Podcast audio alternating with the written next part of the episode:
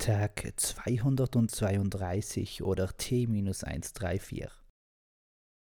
Ohrwürmer sind zum Glück meistens nicht eklig, obwohl manche auch das Potenzial hätten, die Hirninnenseiten mit Sinnlosigkeit und Unmusikalität zu beschmieren. Aber schon die Weißgeist lehrten uns, dass so ein Ohrwurm bestimmte Voraussetzungen erfüllen muss. Da ich schon sitze, beschäftige ich mich weniger damit, sondern mit einem Ohrwurmfabrikanten und ja, ich bin mir bewusst, dass eine ganze Maschinerie dahinter steckt, aber er hält seinen Namen hin.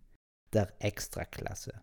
Jan Böhmermann und Team verstehen es nämlich, Lieder mit so guten Haken zu versehen, dass sie sich in die Ohrmuscheln einhängen und dort eine gute Zeit verweilen. An sich schaffen das wir einige. Was seine Lieder für mich aber jedes Mal zu Besonderheiten macht, ist die Überfülle an thematischer Aufarbeitung. Normalerweise lebt ein Ohrwurm oder ein Party-Hit von wenig und wenn dann schon einfacher Textfolge. Und der Sinn darin sollte auch nicht weltbewegend sein. Böhmi mischt aber unter scheinbar klare, schlichte, banale Aussagen eine Urflut an Botschaften, sodass wer sich mit dem Lied, da es schon in Dauerschleife im Kopf herumträllert, mehr auseinandersetzt, auch wirklich etwas lernt. Und Lernen ist heutzutage doch sehr verpönt, denn wer lernt, verspielt meist nur ihre oder seine Zeit, und Zeit ist eben Geld, und Geld regiert die Welt, und die Welt ist nicht immer da, also gilt es sie zu nutzen. Ganz genau dagegen wirkt so mancher Böhmscher Song als Hörmedizin. Ohne Placebo-Effekt, sondern die knallharte Dröhnung. Heute ist es der Superhit Ischgl-Fieber, der mich zu Hause in meine nicht existierende Après-Ski-Laune versetzt. Gestern war es noch USE und Menschenleben tanzen Welt geht überhaupt immer. Warum auch nicht?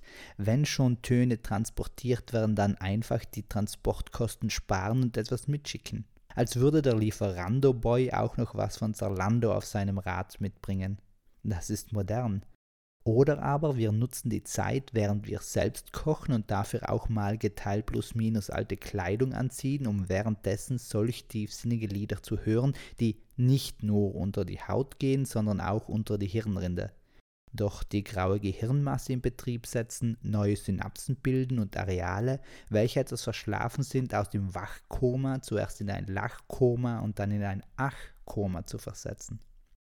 Und jede und jeder weiß doch, dass das Achkoma sehr nahe am Krachdogma schlummert. Dieses dann bewirkt, dass wir uns ermutigen und uns in Bewegung setzen, um kleine Missstände, also Mistchenstände, in unserem Umfeld zu verändern. Das Hormon dazu nennt sich übrigens Duamin. Du englisch für tun oder die ältere germanische Verwendung für du, also zweite Person Singular.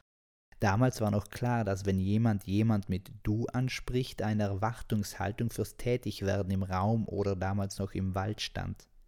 In Beziehungen ist das auch heute noch der Fall. Das liebste Du mit einem Fragezeichen am Ende meint, dass es Zeit wäre, die Füße zu kraulen oder die Heizung aufzudrehen oder aber endlich wieder einkaufen zu gehen und dabei diese leckeren Chips mitzubringen, diese mit der leicht bekannten, aber doch noch tomatigen Pulverisierung drauf. Aber was tun wir nicht alles für die Liebe? Und Liebe zeigt sich bekanntlich mit vielen Gesichtern, fast wie in Game of Thrones der vielgesichtige Gott, nur dass dieser nicht der Gott der Liebe, sondern der Gott des Todes ist. Andererseits vermelden wir uns auch bis zum Tod. Und Elisabeth verliebt sich dem Musical nachher auch in den Tod, der sich wiederum zum ersten Mal in seinem Leben, wie irrwitzig, das Leben des Todes, in einen Menschen verliebt und mit ihr daher den letzten Tanz tanzen will. Da bleibt nur zu hoffen, dass sie sich besser dabei anstellt als Jan Hofer bei Let's Dance, denn bei dem kommt etwas weniger aus der Hufte, würde die schiefe Brücke zu Pisa sagen. Und mit dieser Weisheit des Tages sind wir auch am Ende angelangt. Peace, Amen and out und Husti, Husti, He.